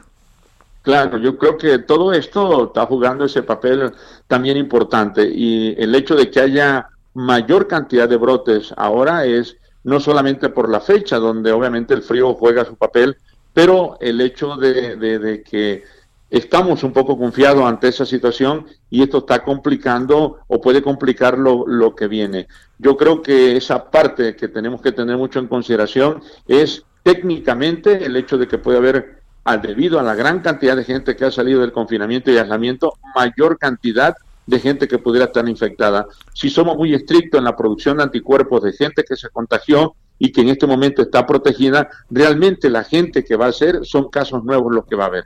Y yo creo que es importante tener en consideración los recontagios o lo que o, nuevamente después de lo que padecieron en marzo, en abril la enfermedad, y que puedan adquirir nuevamente, también no deben de confiarse porque ya empieza a haber recontagios. O sea, técnicamente yo creo que puede haber una elevación de la estadística debido a la gente que está saliendo del confinamiento y aislamiento para tratar de mejorar esa parte de calidad de vida en el sentido estricto de no estar tan encerrado y que eso complique la existencia al ser humano. A ver, la parte que corresponde, eh, doctor, para cerrar, eh, estamos teniendo más casos de personas de eh, edad mayor, jóvenes, adolescentes. ¿Hay una variable que esté ahorita impulsando el contagio o seguimos como en lo mismo de cuando empezamos del perfil de las personas que son contagiadas? Yo creo que es un buen punto de vista tu comentario, Javier, porque estamos viendo mayor cantidad de gente joven. Eh, realmente yo creo que no sé si influye el hecho de que el joven, por creerse como tal en edad, y si se contagia aguanta un poco más la llegada al hospital o trata eh, a la enfermedad con menos seriedad, pero realmente lo que se está viendo en este momento es que se está incrementando la, la contagiosidad y sobre todo la mortalidad en gente joven, Javier. Eso es algo que hay que tener mucho en cuenta, indistintamente que la gente eh, que está aparte en, factores de riesgo que se han venido comentando durante toda esta pandemia, juegan un papel, pero realmente lo que sí se vio es que se elevó la estadística de la gente joven. Sí, sí, sí. Te mando un gran saludo, doctor, como siempre, y mi agradecimiento que estuviste con nosotros. No, pues yo agradezco la invitación, Javier, y sobre todo a tu radio escucha. Y de verdad, yo, eh, como siempre lo he dicho, lo mejor, la sana distancia, el cubreboca, tratar de evitar que nosotros formemos parte de la estadística y que se complique todo esto y que podamos retomar en un sentido muy estricto una nueva vida, pero con cuidados, yo creo que hay que tenerlo en cuenta. No la población debe de alocarse en, en esta situación porque podríamos volver a un confinamiento que no sería nada agradable. Javier, yo te lo agradezco, estamos en contacto y de verdad muchísimas gracias por la invitación. Y aprovechando un saludo a la química Brenda y sobre todo a mi secretaria aquí del consultorio. Muchísimas gracias. gracias, saludos doctor. No, de qué. Hasta luego. Hasta luego. Gracias. Bueno. Vámonos a las 17 con 24, casi 25 en la hora del centro para entrar en la media hora final. Recuerda usted que ayer estábamos hablando con la encantadora, en verdad, Saskia, y además eh, profunda, con un compromiso maravilloso de vida y de lo que ha venido haciendo Saskia Niña de Rivera. Bueno, ayer tuvimos la primera parte, hoy viene la segunda. El referente informativo regresa luego de una pausa. Estamos de regreso con el referente informativo.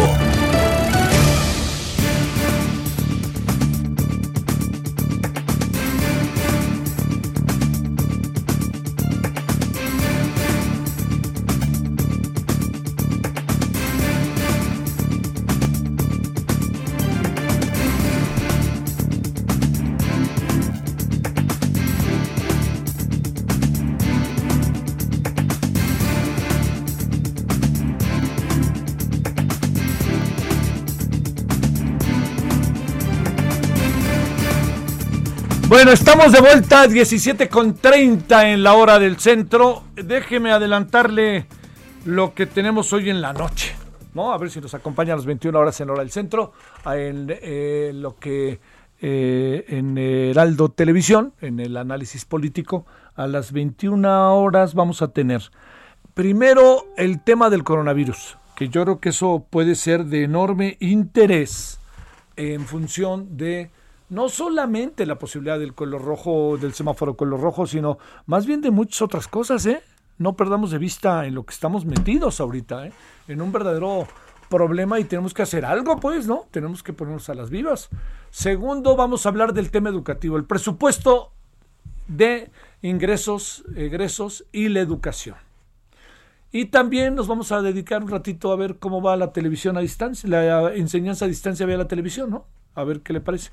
Y vamos también a hablar de las elecciones en Estados Unidos, porque ahí siguen con el tema de que el Papa ya felicitó a, al señor este, Joe Biden, eh, también que entre otras muchas cosas lo que anda pasando es este que eh, digamos eh, el, el, tema sigue la relevancia hoy que no se puede soslayar, ¿no? Que ha tenido el voto mexicano. Como dicen, si es latino, si es hispano, pero es mexicano, pues es lo que prevalece. Bueno, vámonos entonces con eso al ratito. Le espero a las 21 horas en hora del centro. 17.32 en hora del centro. Solórzano, el referente informativo. Bueno, debo decir que ayer dos personas que generosa y amablemente me, eh, me, encontraron, y hoy una tercera, que oyó el noticiero, también cada vez que me, alguien nos ve, alguien nos escucha, me pareció buenísimo, se quedaron realmente impactados de la crónica que nos dio Saskia Niño de Rivera, presidente y cofundadora de Reinserta en su experiencia ayer por el estado de Nuevo León, allá en Monterrey. Saskia, de nuevo, con enorme gusto, la verdad, este, te mando muchos saludos y mi agradecimiento que estés de nuevo con nosotros. Querido Javier, como siempre, para mí es un placer estar en este espacio. Bueno, ya te vamos a poner tu sección, como decía yo hoy en la mañana.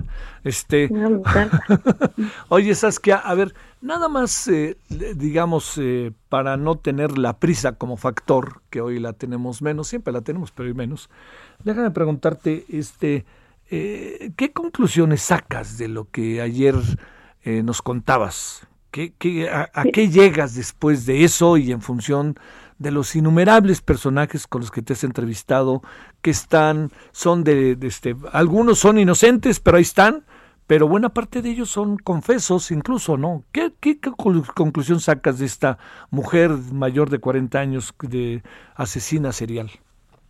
Mira, y no nada más con, con, con, con Madeline, sino en general Javier, con la gente que yo me siento entrevistar, siempre le digo a la gente, quieres meterte a la cárcel, trabajar con gente que está presa, que ha cometido un delito, supuestamente cometido un delito, tienes que hacer y empezar con una cosa, separar. Nosotros somos muy buenos para juzgar en México eh, los delincuentes. Son una persona que cometieron un delito, dos delitos, tres, pero no los define como personas. Y creo que cuando entras a la cárcel hacer un trabajo de profiling como el que estamos haciendo en este momento, tiene también que ver con que, tengamos las capacidades de ver un poco más allá. Sin duda esta mujer hizo cosas terribles y está ahí adentro cumpliendo la pena. No la estoy entrevistando en la calle en libertad mientras ella hace daño, ¿no?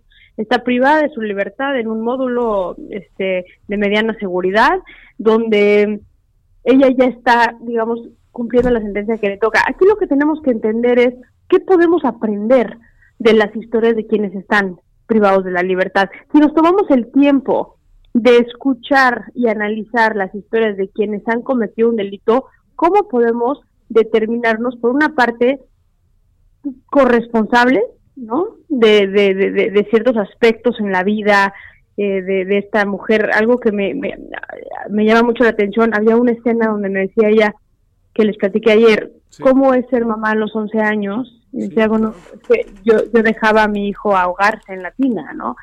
A ver, ¿qué hacemos con una niña de 11 años? ¿No? Deja que juzguemos el que quería ahogar a su hijo o no quería ahogar a su hijo. No debería una niña de 11 años ser una mamá. Eso es una niña que tiene que estar jugando muñecas, no con un bebé de verdad, ¿no? Y, más después de una violación. Pero también, ¿dónde podemos corresponsabilizarnos dentro de las historias de estas personas y de esta manera también poder mejorar, prevenir? ¿De dónde vienen los mejores este, proyectos de prevención del delito? Vienen de que nos basemos en lo que realmente es un problema, no lo que creemos desde la academia nada más que, que, que, que está saliendo mal. No hay una fórmula para la delincuencia, pero sí hay una manera de prevenirla y a mí me parece que las cárceles y entrarnos a las cárceles del país es una gran manera. Sí, oye, eh, y, y, a ver, déjame hacerte una pregunta que a lo mejor suena muy subjetiva, Saskia, pero ¿qué, ¿qué, mirada encuentras en esta mujer? Una mirada todavía de enojada, de odio, de aquí me quedé, de, de qué? ¿Sabes qué pasa? Son miradas, y este es un, es un común denominador que de pronto he escuchado en las personas, y entre más violentas más. Eh, hay gente que lo puede determinar como muertas en vida, pero yo lo que veo es para sobrevivir en un mundo donde a los 11 años te violaron, sí. tú tienes que volver poco empática. La empatía no va de la mano con una persona, con un niño, con una niña que se desarrolla en un entorno de extrema violencia. Si tú quieres sobrevivir, tienes que dejar de sentir.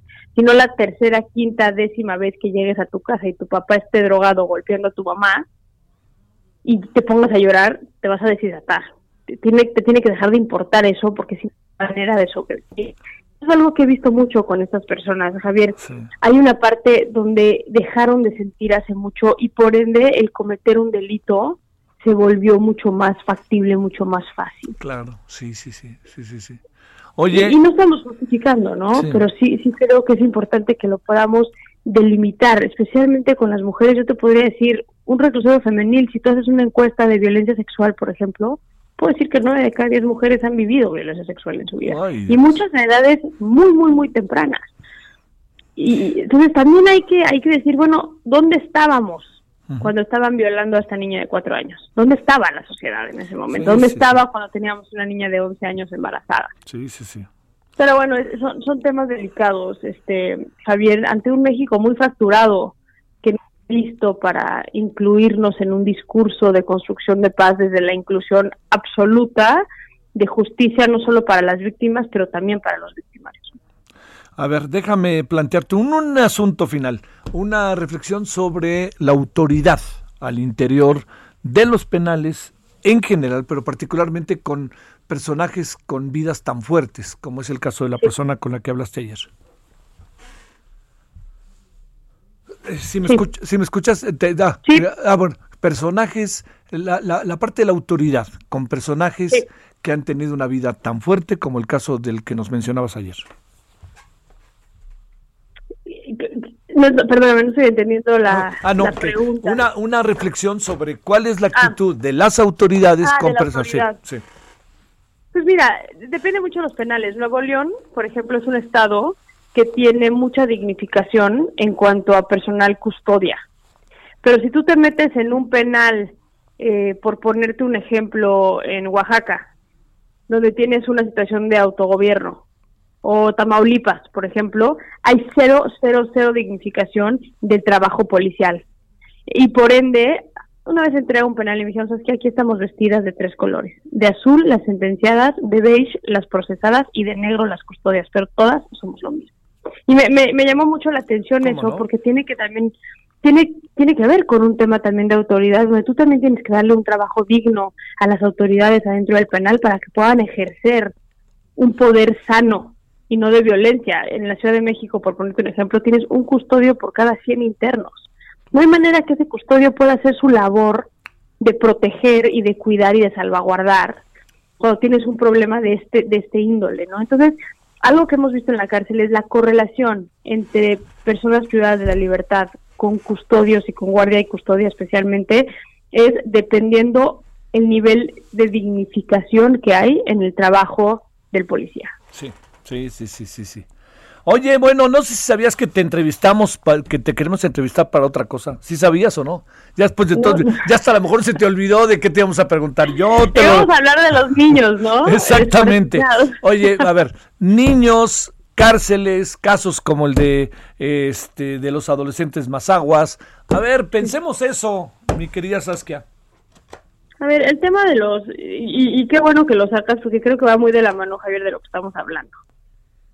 La jefa de gobierno, Claudia Sheinbaum, salió luego, luego, tras el video que vimos todos, donde están moviendo las, las, las partes, digamos, de estos, de estos menores de edad. Luego, luego hizo una correlación con el narcotráfico.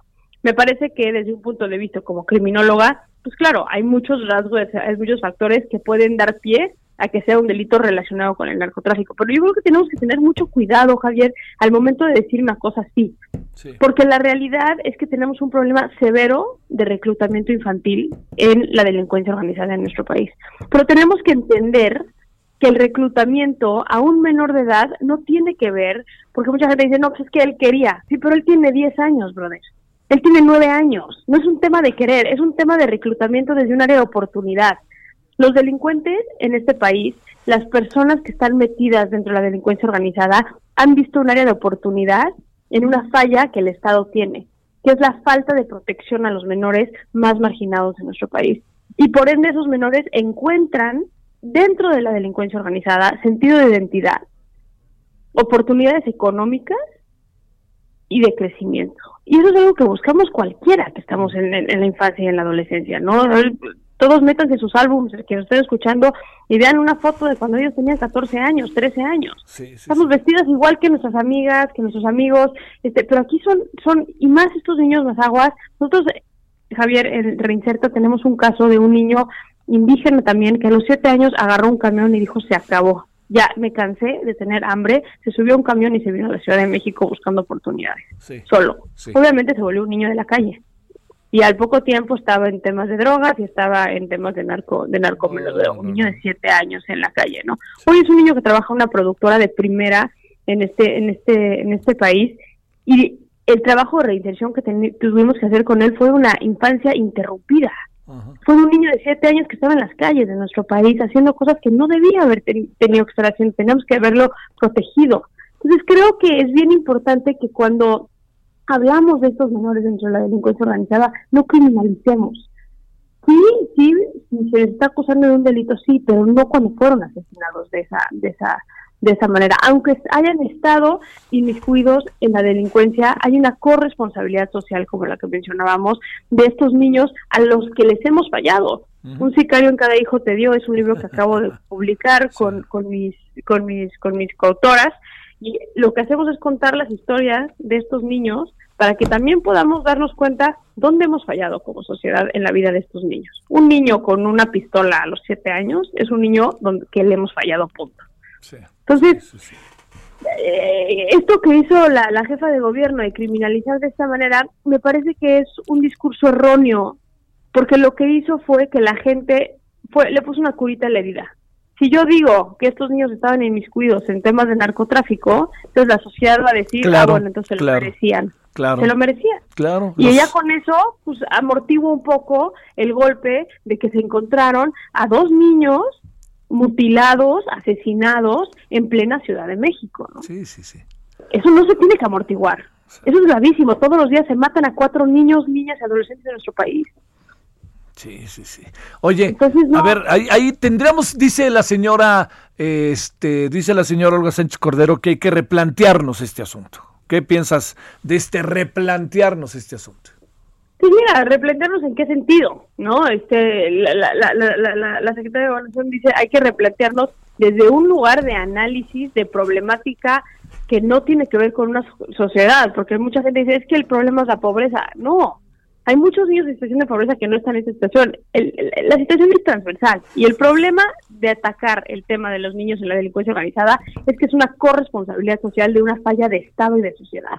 Y eso es lo que hay que replantear no el que criminalicemos de la manera que lo hizo la jefa de gobierno. Entonces yo creo que si la, la, la, la, la secretaria de gobierno de gobernación estaba yéndose hacia ese lugar con su comentario, 100% es un tema de derechos humanos, es un tema de derechos de la niñez y es un tema de protección a la infancia Sí. de, de, de este país. Y más con dos niños que están en una situación de doble victimización porque tienen una situación, son, son dos niños indígenas que probablemente huyeron o se salieron de sus comunidades en búsqueda de, de, de oportunidades.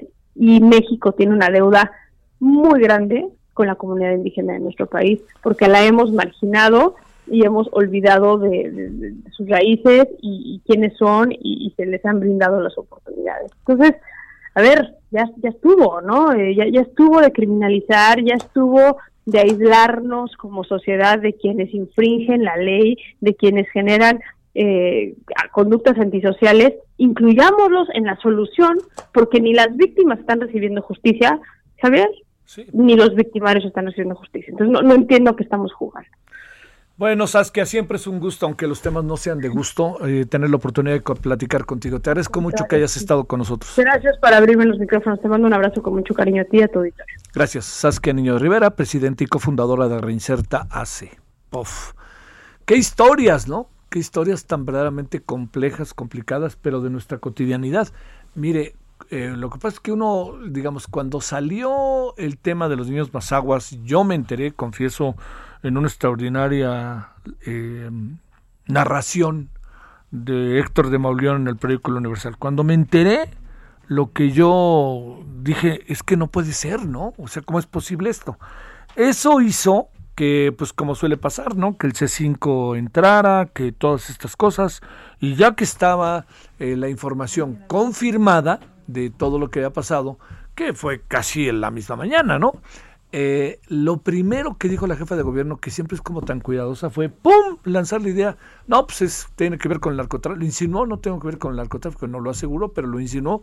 Y eso fue ya revictimar a los niños. Eso fue lo primero. Revictimar inmediatamente a los niños. ¿No? Pues claro, pues están ahí metidos con eso, se lo ganaron.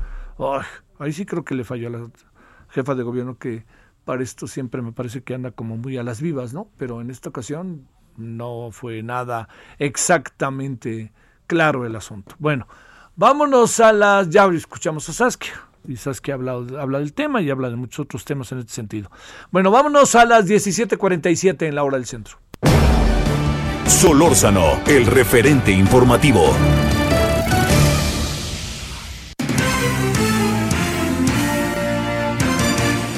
A ver, ¿qué pasó en la Prepa 9, mi querido Alan Rodríguez? ¿Cómo estás? Javier, amigos, muy buenas tardes. Nos encontramos en estos momentos en la lateral de la Avenida de los Insurgentes Norte, frente a la Escuela Nacional Preparatoria número 9, Pedro de Alba, perteneciente a la Universidad Nacional Autónoma de México. El día de hoy, aproximadamente a las 2 de la tarde, un grupo de aproximadamente 15 sujetos, 15 jóvenes encapuchados ingresaron, se brincaron la barda perimetral de esta instalación de la Universidad Nacional Autónoma- Autónoma de México y nos han reportado que comenzaron a vandalizar parte de las instalaciones con algunos objetos, algunos escritorios y mesas, pusieron una barricada en la entrada principal y desde ese momento declararon tomadas las instalaciones como una protesta por la falta de incumplimiento a los acuerdos que llegaron en el, año pasado para lograr la entrega de estas instalaciones. Y es que cabe destacar que hace un año también estas instalaciones fueron tomadas por el mismo grupo de alumnos quienes se manifestaban en contra de casos de abuso sexual cometido por parte de profesores a una alumna en esta en estas instalaciones. Debido al incumplimiento de estos eh, acuerdos y a un año de esos hechos, es por ese motivo que ellos han tomado estas instalaciones y desde afuera hemos podido observar algunos actos vandálicos como lo son ya sillas, escritorios rotos y también pintura en algunas de las paredes. Cabe destacar que aproximadamente a las 4 de la tarde arribaron a este punto un grupo de estudiantes jóvenes que se mantienen en estos momentos tomando sus clases de manera en línea y con la finalidad de sacar, de retirar a estos encapuchados iniciaron pues un ataque con piedras y también con un par de bombas molotov. Sin embargo, las personas al interior de estas instalaciones respondieron el ataque y pues por aproximadamente 15 minutos se estuvieron dando con todo en este punto. Posteriormente, personal de la Secretaría de Seguridad Ciudadana y algunos vecinos de la zona eh, calmaron al grupo de estudiantes que permanecía afuera, los invitaron a retirarse para evitar que las agresiones continuaran, pero al momento y no tenemos pues ya una resolución, se encuentran ya tomadas estas instalaciones. Personal de la Universidad Nacional Autónoma de México han querido sostener el diálogo con los encapuchados, pero estos al momento no han respondido de manera favorable y pues no han eh, no se han pronunciado de ninguna forma. Es el reporte que tenemos desde este punto. Oye, Alan, a ver, nada más para precisar, ¿cuál es la petición?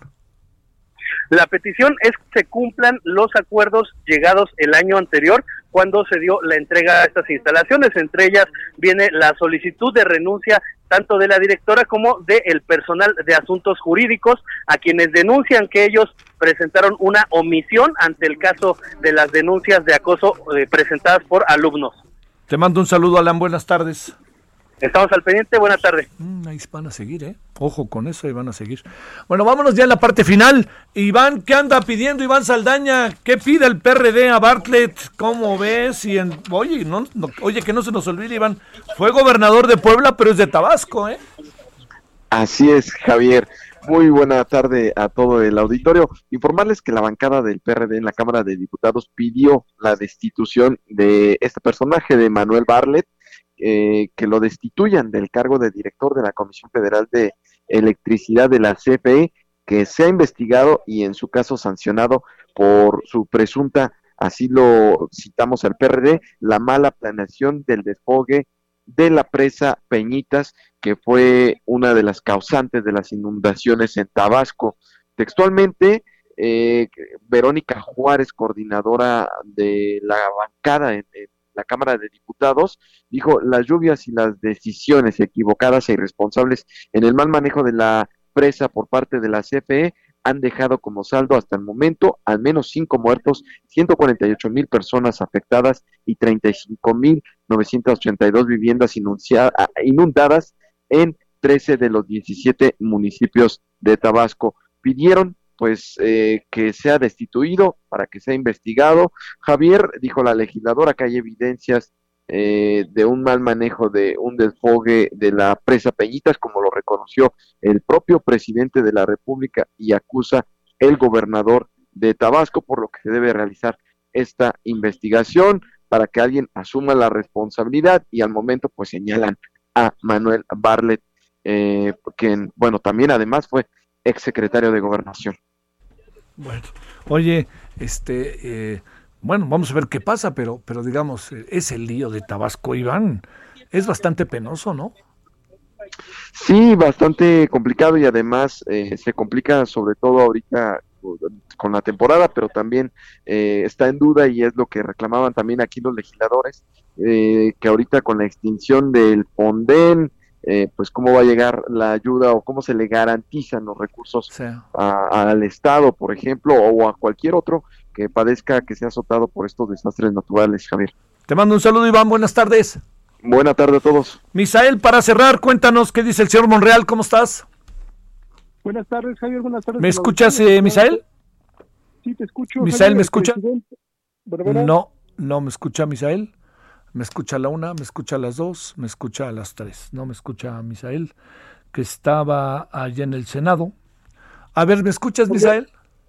Sí, te escucho. El presidente de la Junta de Coordinación Política del Senado, Ricardo Monreal, busca que la Cámara Alta colabore con la Fiscalía General de la República en las investigaciones de presuntos sobornos que recibieron extrabajadores y exsenadores durante la legislatura pasada en la administración de Enrique Peña Nieto. En una reunión virtual con empresarios, eh, el senador pues fue cuestionado sobre los presuntos hechos de corrupción que se han revelado en el caso de Emilio Lozoya, esto pues debido a que eh, se involucran algunos ex colaboradores y ex senadores del Senado de la República y bueno, eh, esto de, eh, bueno, el, el, el senador Monreal afirma que bueno, el, el exsecretario técnico del Senado en el periodo pasado pues ha confesado que sí hubo corrupción y esto pues se debe aclarar por parte del Senado de la República y están en la mejor disposición de coadyuvar, es lo que dice el senador eh, Ricardo Monreal con la Fiscalía General de la República y proporcionar información, aunque bueno, esta no es no es la legislatura que abarcó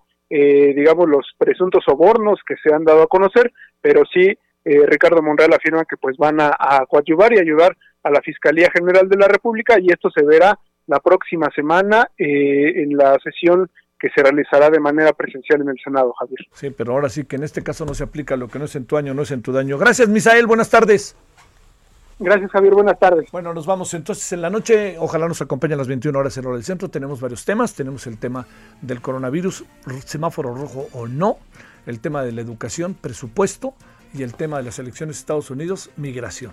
Bueno, hasta el rato. Hasta aquí, Solórzano, el referente informativo.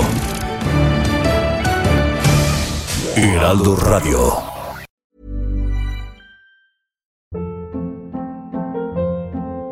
Hold up. What was that? Boring. No flavor. That was as bad as those leftovers you ate all week. Kiki Palmer here, and it's time to say hello to something fresh and guilt-free. Hello Fresh. Jazz up dinner with pecan-crusted chicken or garlic butter shrimp scampi. Now that's music to my mouth. Hello Fresh. Let's get this dinner party started. Discover all the delicious possibilities at hellofresh.com.